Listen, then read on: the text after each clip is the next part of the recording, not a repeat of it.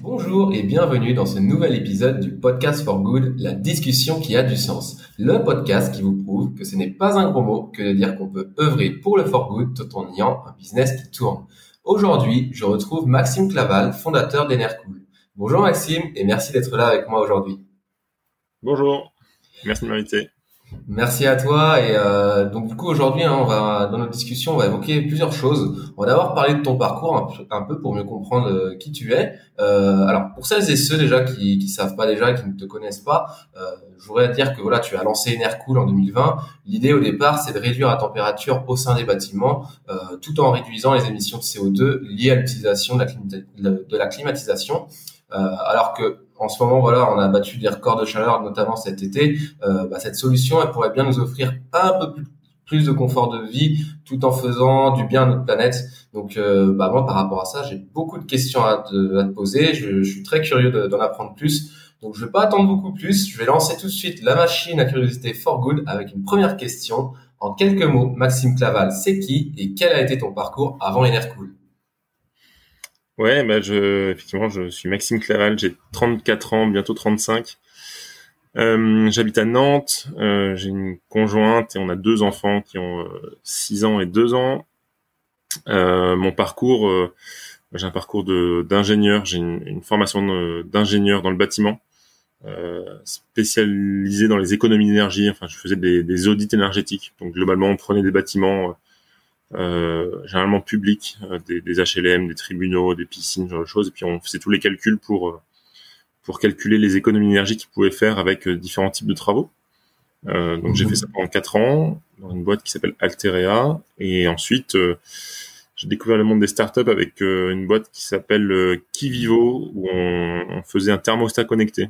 Donc la capacité avec un thermostat de gérer son chauffage à distance depuis son smartphone, pardon, et puis avec euh, avec des algorithmes apprenants euh, qui apprenaient euh, l'occupation de ton bâtiment et donc qui baissaient la température automatiquement quand tu étais pas là. Donc ça, une, une super expérience pendant quatre ans également. où tu arrives au début, j'étais le premier salarié, très petite équipe, et puis tu, tu, développes un, un produit, donc, donc des choses hyper intéressantes. Euh, après ça, j'ai essayé de monter une première boîte qui s'appelait Green Price, qui voulait faire des achats groupés euh, écolo. Ça a duré quelques mois, neuf mois, quelque chose comme ça. Un peu de chiffre mhm. d'affaires, des choses intéressantes, mais mais euh, j'ai pas voulu aller plus loin. Et puis en fait, il y a un fournisseur d'électricité qui s'installait à Nantes, et c'est un sujet qui me passionne pas mal, tout ce qui est euh, ouais électricité et ainsi de suite. Et donc et donc j'ai été embauché chez Enercop, un fournisseur qui est bien connu dans le petit monde euh, militant, écolo, ce genre de choses, euh, et où j'ai appris pas mal de choses également pendant pendant un an et demi, deux ans. Mais j'avais déjà cette mmh. idée qui trottait en tête de de, de des et des peintures réflectives. Donc je suis pas resté très longtemps pour pour monter monter ma boîte.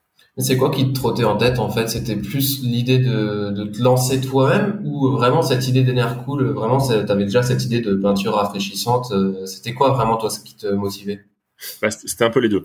Euh, clairement, quand j'ai goûté, euh, quand j'ai bossé chez Kivivo, et quand tu goûtes un peu à ce truc de monter une boîte et l'énergie et tout ce qui se passe, tu, ça, ça donne vraiment envie.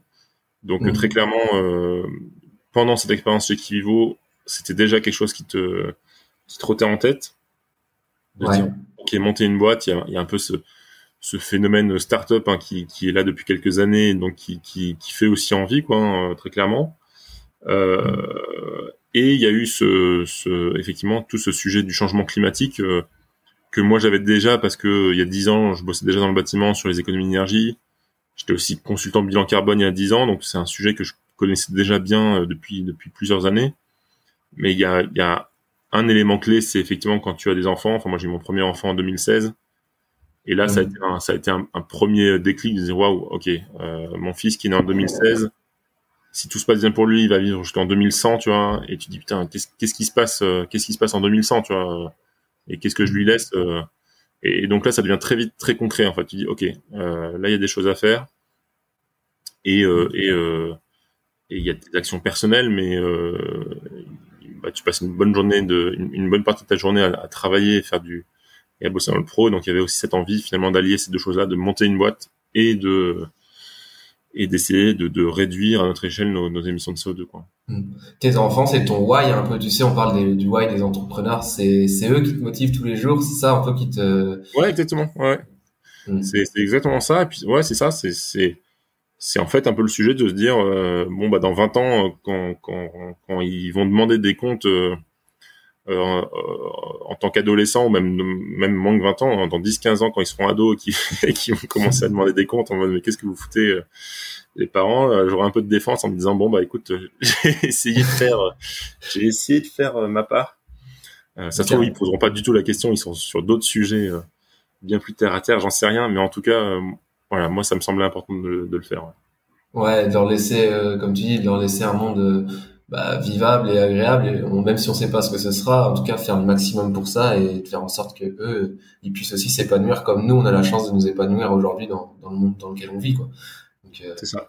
C'est hyper important. Moi, je voudrais qu'on revienne un petit peu, euh, Maxime, sur ton expérience euh, d'ingénieur. Donc, tu as fait de nombreux audits énergétiques et souvent, quand on parle bah, audit d'isolation, quand on pense à isolation dans les bâtiments, on a tendance à penser isolation pour se protéger du froid, ou en tout cas éviter la perte de chaleur durant l'hiver. Qu'est-ce qui fait que toi, tu sois dirigé vers une solution anti-chaud, j'ai envie de dire, contre, voilà, pour rafraîchir Pourquoi l'anti-chaud? Ouais.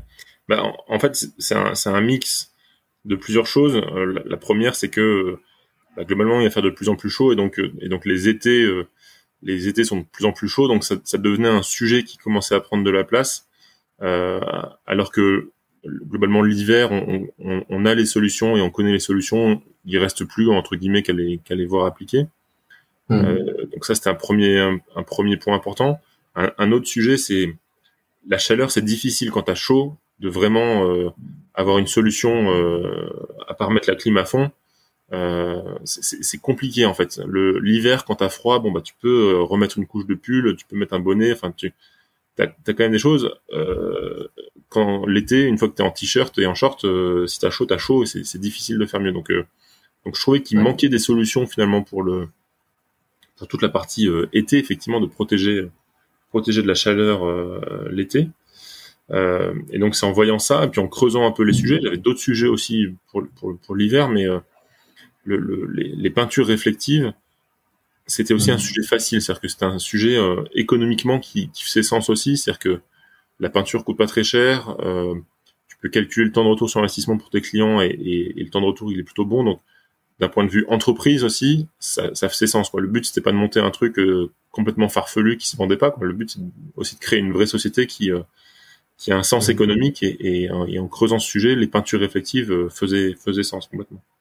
Mmh. Tout, euh, tout était aligné pour euh, pour se lancer quoi donc euh, t'as bien fait je pense que t'as bien fait de te lancer mais quand tu t'es lancé tu t'es rapidement d'ailleurs associé à, à, deux personnes qui sont Adeline et François mmh. moi je voudrais comprendre l'association c'est c'est lié à quoi? C'est un choix personnel ou c'était plutôt une nécessité ou peut-être un peu les deux? Qu'est-ce qui a fait ça? Ouais c'est c'est c'est plusieurs choses. Euh, moi, comme beaucoup de personnes, j'ai beaucoup écouté euh, euh, The Family, hein, Oussama Hamar et compagnie, de, de, de qui, qui, était un incubateur parisien qui a malheureusement explosé en plein vol il y a quelques mois. Et, et j'ai écouté beaucoup ça, et donc il y avait beaucoup de, de, de sujets justement sur l'association et, et, la nécessité de s'associer pour monter une boîte. Euh, et en fait, je l'ai vécu moi-même, c'est-à-dire qu'en en montant une première boîte, euh, je t'avais dit, en, en, quittant Kivivo au Green Price, où là j'étais seul. Euh. En fait, c'est compliqué parce que tu te poses les questions à toi-même et tu fais toi-même les réponses. Et je, et je trouvais, euh, je trouvais pas d'équilibre là-dedans. Et euh, et comment dire, même si tu en parles avec ta famille ou avec des amis, vu qu'ils ont pas le nez dedans, bah en fait ils comprennent pas trop ce que tu leur racontes. Et, donc, il y avait vraiment cette nécessité vraiment de s'associer pour moi dès le début de euh, d'Enercool euh, et de bien m'associer. C'est aussi un sujet important, c'est qu'il faut trouver les bonnes personnes. Donc, j'ai rencontré pas mal de personnes. J'ai bossé avec aussi euh, différentes personnes avec qui ça n'a pas marché, euh, avec mmh. le, le, besoin, tu vois, de se dire les choses euh, tout de suite. et, et, et s'il y a des choses qui allaient pas, de se les dire. Et, et, au fur et à mesure, en fait, j'ai pu rencontrer François et Adeline, à peu près au même instant d'ailleurs, à peu près dans les mêmes euh, timings. Et puis on a commencé à bosser ensemble.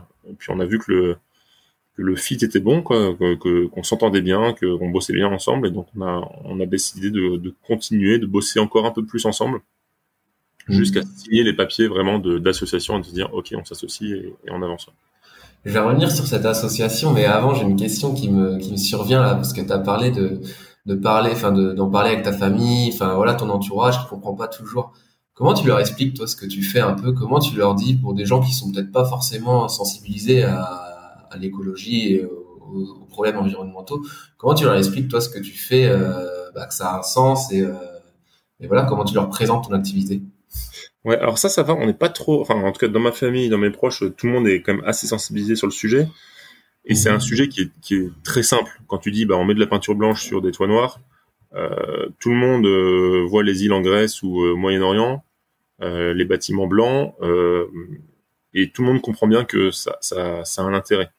Mhm. Donc il n'y a, a, pas trop de là-dessus, on n'a pas trop, tu vois, de, de sujets là-dessus. moi, je viens pas d'une famille d'entrepreneurs, donc c'est plus le sujet dire ah tiens Maxime il monte une boîte, tu vois je viens plus d'une famille de, de, de profs, euh, euh, et donc c'est plus ce sujet de dire ah ouais tiens tu vas monter une boîte, mais c'est c'est super risqué. Euh, attends pourquoi tu pourquoi t'es passé à l'arrière de choses ouais. comment tu gères quoi un peu? Comment tu fais pour vivre de ça quoi? C'est ça un peu ouais c'est ça ouais c'est un peu ça mais au final tu vois en famille on n'en parle pas trop quoi c'est vraiment un truc de dire bon bah en fait enfin on, on, évoque ce sujet de des nerfs cool mais tant que je leur dis que ça va bien, ils sont contents et, on passe à autre chose. Ouais. bah, de toute manière, je pense que voilà, euh, euh, avec ce qu'on a, les épisodes qu'on a eu et tout, ça ira, ça ira bien. En tout cas, pour l'instant, euh, j'ai envie de dire malheureusement et heureusement en même temps, Enercool a des, a de longues années devant soi si, si on continue dans ce sens-là. Donc voilà, je pense qu'ils n'ont pas, ils ont pas trop lieu de, de s'inquiéter à ce niveau-là. Plutôt de s'inquiéter euh, d'un point de vue environnemental, à mon avis. C'est plus là, c'est plus là où il y a de l'inquiétude. Et euh, du coup, c'est intéressant que, que tu parles de ça parce que c'est, je pense que beaucoup d'entrepreneurs sont un peu dans ce dans ce dans cette ambiance-là, en fait, quand ils sont avec leur, entourage, c'est toujours compliqué de voilà d'expliquer ce que tu fais et de, de montrer que bah c'est pas juste un travail régulier.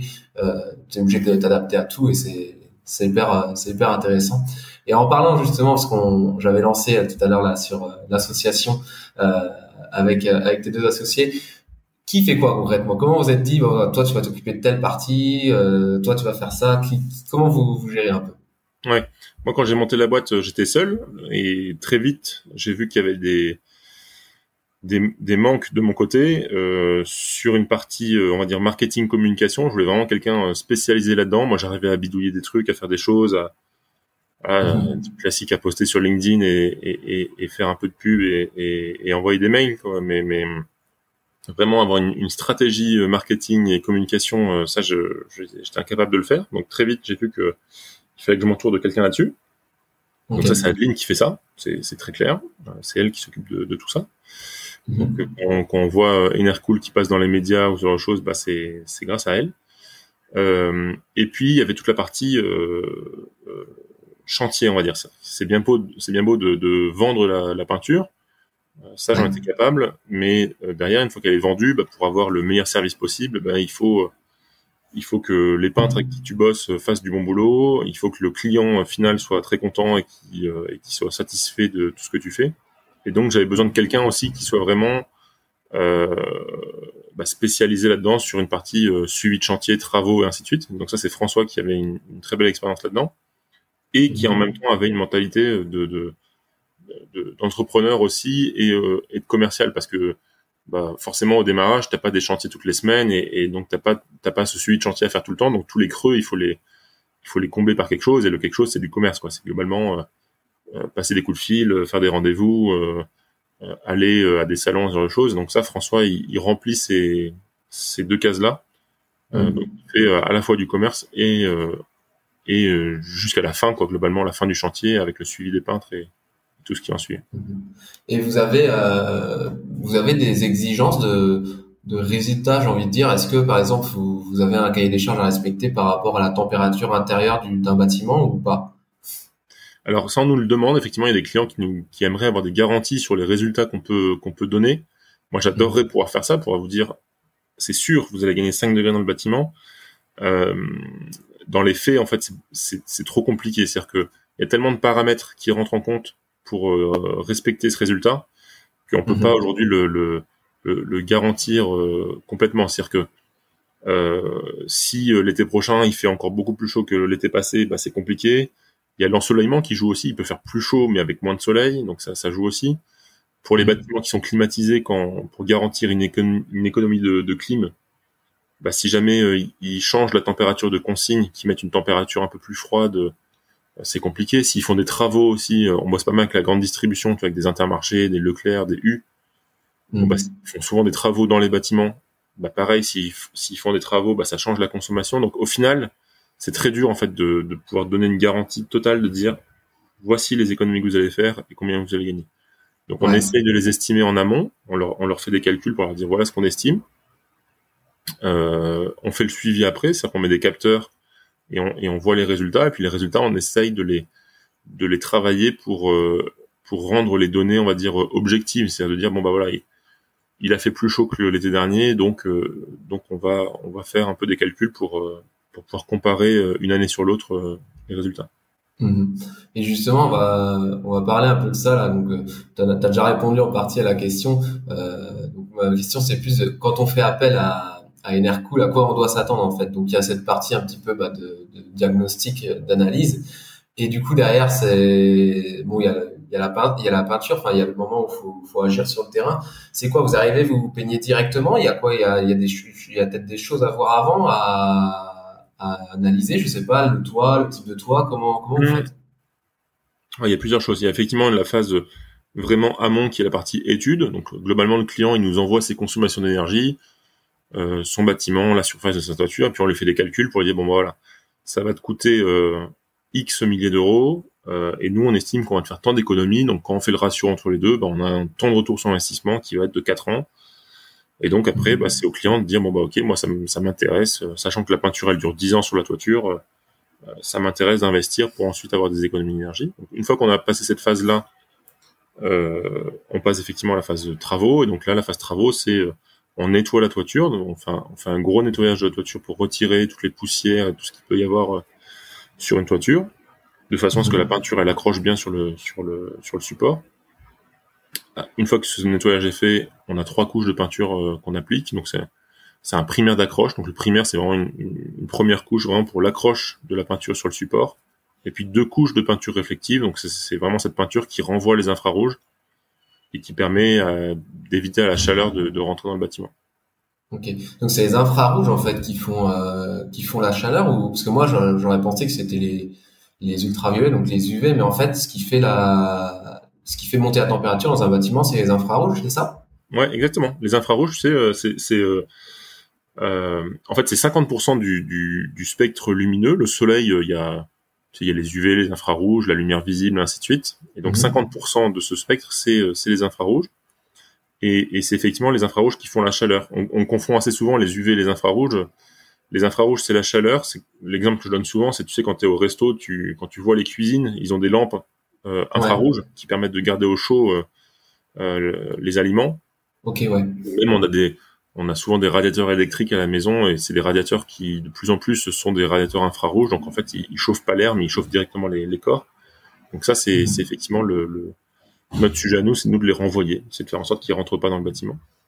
Alors que les UV c'est finalement plus euh, les UV c'est ce qui casse les molécules. C'est ce qui va les UV ils ont un pouvoir de de, ouais, de, de destruction des molécules et c'est ce qui fait qu'un produit euh, va disparaître ou va jaunir ou va, petit à petit euh, la couleur va, disparaître.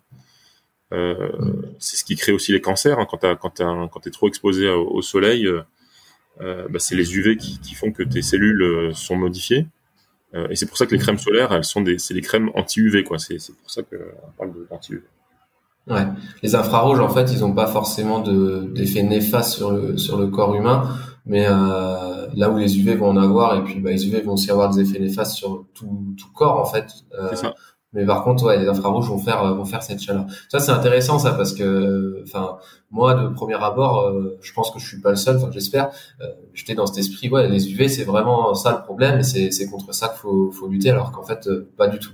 Et euh, donc, quand on rentre un petit peu plus dans la technique, enfin dans la technique, ça reste, je pense, très basique par rapport à celui qui s'y connaît bien, mais en tout cas, quand on rentre un peu plus dedans, on se rend compte que, waouh, bah en fait, euh, on n'est pas du tout on se bat pas du tout contre le contre le bon ennemi si on si on essaie d'éradiquer les, UV quoi. c'est top. alors, je voudrais qu'on qu'on voit un petit peu maintenant c'est qui fait appel à Enercool aujourd'hui C'est plus du B2B, c'est plus du B2C. Tu nous as parlé un peu de, des hypermarchés, euh, Super U et compagnie. Euh, en termes de voilà de, de valeur, comment tu interviens en majorité? Plutôt sur du, du professionnel ou, du particulier? Ouais, Pour l'instant, c'est principalement du professionnel. 90% de notre chiffre d'affaires, c'est du, du professionnel. Mm-hmm. Euh, parce que c'est des grandes surfaces. Hein, globalement, euh, il y, a, y, a, un côté mathématique très simple. Hein, c'est que quand on nous appelle pour faire 10 000 mètres carrés, bah forcément le chiffre d'affaires il est, il est bien plus important que quand on nous appelle pour faire 50 euh, mètres carrés d'une maison.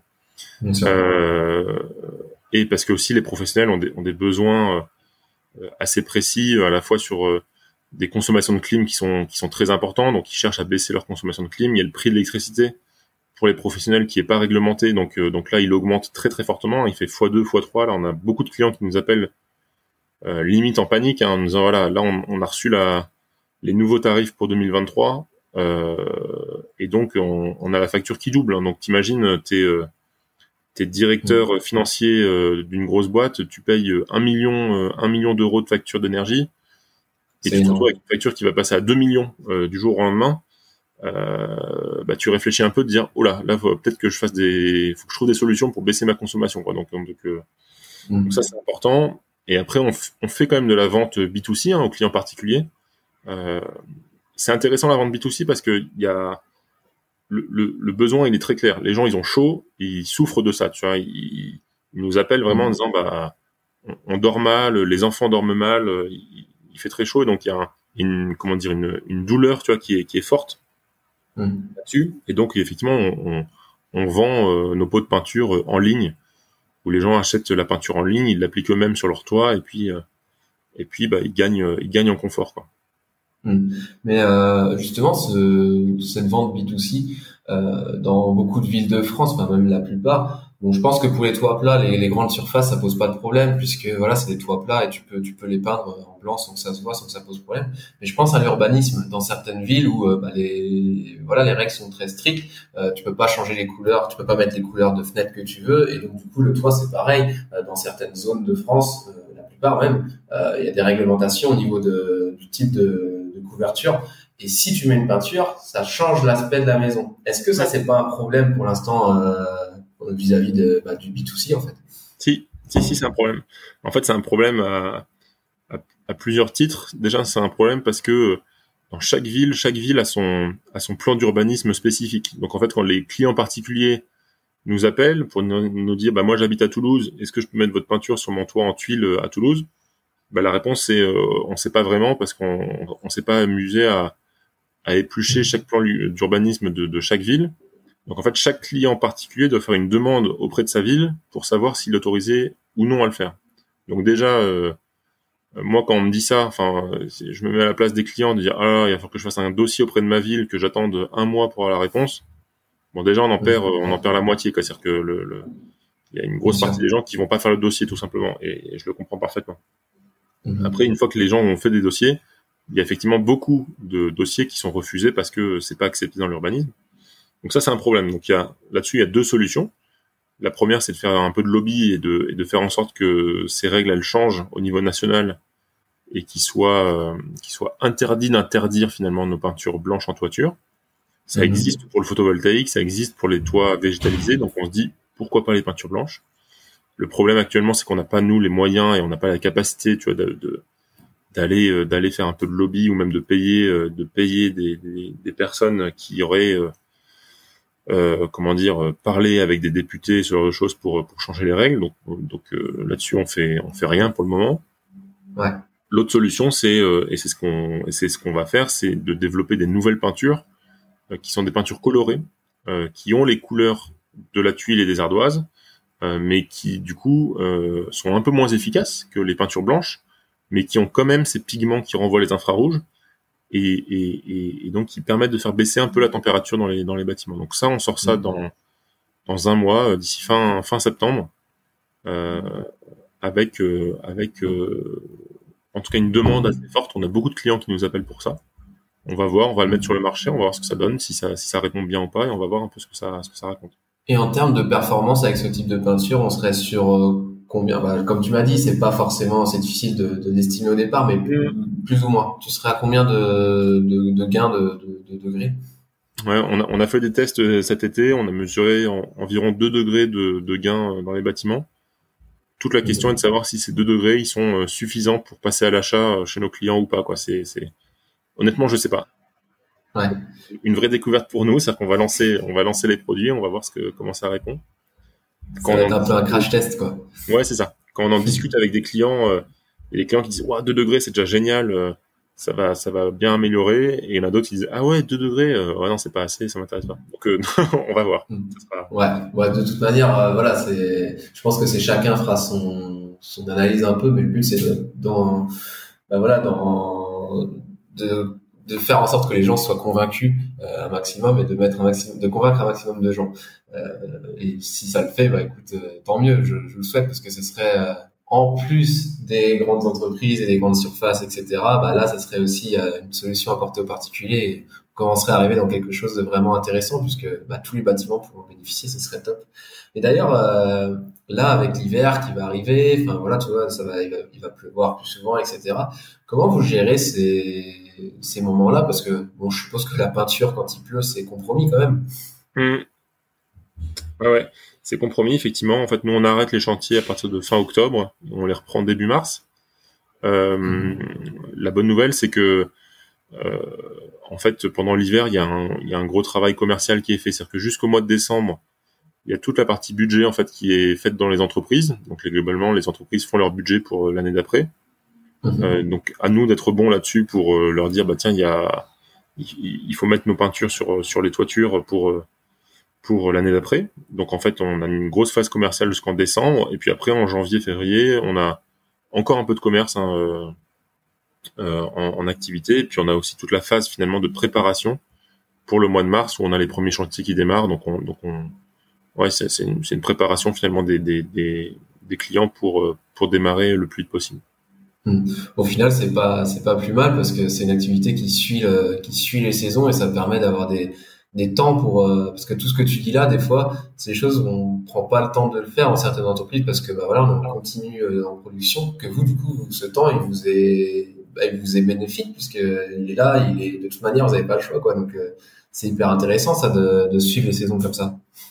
Ouais, c'est ça. Et puis c'est vrai que c'est vrai qu'il y a Là on le voit bien. Là on, là on est un peu sous l'eau là en ce moment parce que parce qu'il a fait très chaud cet été, donc on a eu beaucoup de demandes. Et puis là on voit bien que les gens euh, rentrent de vacances, ils retournent au boulot et ils disent ok on a un sujet euh, euh, température l'été, consommation de clim et ainsi de suite. Donc là on a on a énormément de travail. Donc on voit bien que là on fait tous les rendez-vous un peu de, prise de connaissance avec différents clients et puis on essaye de, faire avancer tout ça. Mais on, on, voit bien qu'effectivement l'année est, est, phasée en plusieurs plusieurs moments Là, on est vraiment dans la phase, euh, euh, voilà, introduction, on va dire. Euh, on se rencontre, on fait des visios et on, voit tout ça.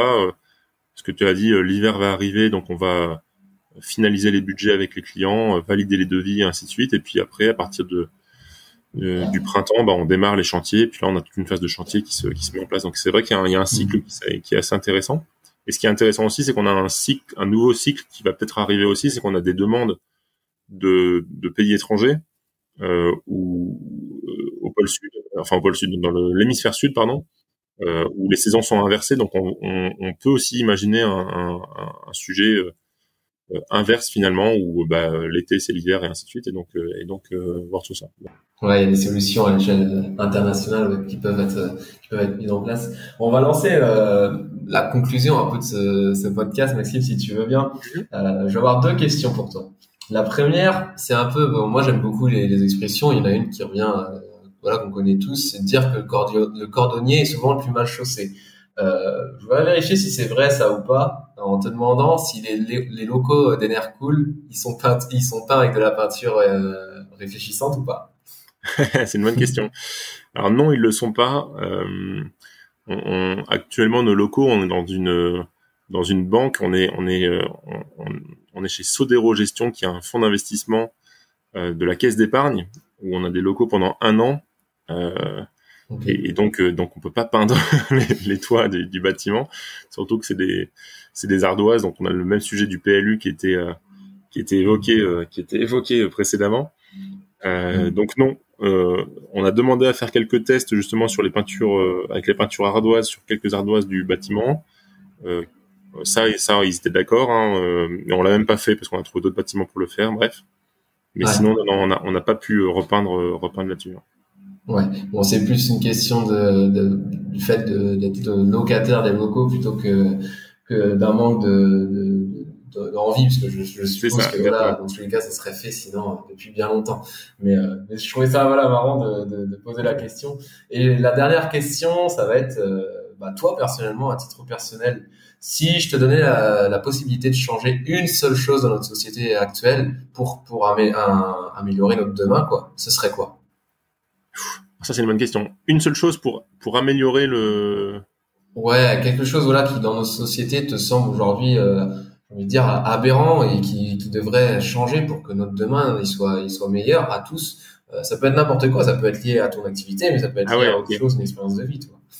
Oh, alors, de façon un peu naïve et qui, qui n'arriverait jamais, mais il y, a un, vrai sujet de d'égalité qui, est qui est juste, euh, voilà, on n'est pas, on, ne naît pas avec les, les, les mêmes les mêmes chances euh, euh, qu'on naisse en France, euh, en Afrique, en Asie, en Amérique. Donc donc il y a des sujets d'égalité qui sont hyper importants. Je dis, voilà, si on pouvait tous naître avec le la, même égalité de, de, de, de, réussite et ce genre de choses, ça serait ça serait royal. Mais ça c'est c'est un mmh. vœu pieux. c'est juste voilà. Mais ça c'est clair que voilà, on, il faut se le rappeler aussi, euh, en France, on est connu pour être des, des bons râleurs. Euh, on a quand même une chance inouïe euh, de d'être né là où on est né et, dans des conditions qui sont qui sont juste extraordinaires pour pour vivre, pour pour travailler. Enfin voilà, on est on est on est c'est juste incroyable quoi. Donc donc rien que pour ça, on est déjà très chanceux. Donc voilà, si on pouvait être tous égaux à la naissance, ça serait génial, mais malheureusement, c'est pas comme ça que ça se passe. Non, c'est pas comme ça malheureusement comme tu dis, mais euh, en tout cas on peut tout faire un maximum pour s'en rapprocher. On y arrivera sans doute euh, probablement jamais, enfin ne jamais dire jamais, euh, mais en faisant voilà des, des, actions chacun chacun de son côté et en œuvrant chacun comme on peut, bah peut-être que petit un jour on, arrivera à quelque chose de très proche de ça. Et bah, je le souhaite. Et moi je trouve que c'est c'est bien. Enfin c'est c'est une bonne c'est une bonne réflexion. Euh, même si tu dis que c'est, c'est naïf, moi je trouve que c'est peut-être naïf avec le monde qu'on a, mais euh, au moins ça montre ton, ton état d'esprit et c'est hyper important. Mmh. Donc, euh, merci pour ça, Maxime. Euh, avant de te laisser, juste euh, où est-ce qu'on te retrouve? On peut te retrouver sur ton LinkedIn, ceux qui veulent te, te, te contacter directement? C'est ça, exactement. LinkedIn, c'est là où je suis le plus actif et où je j'essaye de répondre aux messages qu'on m'envoie. Donc effectivement, si on veut suivre euh, à la fois moi en tant que personne sur LinkedIn et puis euh, et puis Enercool aussi sur LinkedIn, c'est là où on est on est le plus présent. Ok, il y a une page d'entreprise aussi quand même? Enfin, il y a un site internet pour l'entreprise. Il y a un site web, ouais, enercool.fr où vous avez accès à toutes les infos, euh, les fiches techniques. Vous pouvez prendre rendez-vous avec nous directement en ligne. Donc tout est tout est, tout est sur enercool.fr pardon. Parfait. Bah écoute, je mettrai tout ça dans la description pour ceux qui veulent euh, qui veulent te retrouver et puis prendre contact avec toi ou avec Enercool, euh, voilà directement. Euh, tout sera dans la description. Merci beaucoup Maxime pour pour cet échange, pour pour tes réponses très concises. J'espère que ça a été pour toi et que bah, pour ceux qui nous ont écoutés, ils ont appris des choses. Moi, je te souhaite une très bonne journée. Je souhaite une très bonne journée à ceux qui nous écoutent également. Et puis, bah, je te dis à très bientôt. Très bien. Merci Robin. Merci à toi. Merci. Les amis, merci d'avoir écouté cette discussion avec Maxime. Si vous en êtes arrivé jusque-là, je suppose que cette conversation vous a plu. Peut-être même qu'elle vous a donné envie de repeindre vous aussi votre toit ou même celui de votre entreprise. N'hésitez donc pas à nous soutenir en lâchant 5 étoiles sur votre plateforme d'écoute préférée. Vos commentaires sont également les bienvenus. Si vous souhaitez aller encore plus loin sur les sujets for good, n'hésitez pas à vous rendre sur notre site internet permisdebouger.com et à vous inscrire à notre newsletter. Pour les entrepreneurs for good, notre spin test en page d'accueil vous permet d'évaluer votre stratégie de développement gratuitement et en seulement quelques minutes.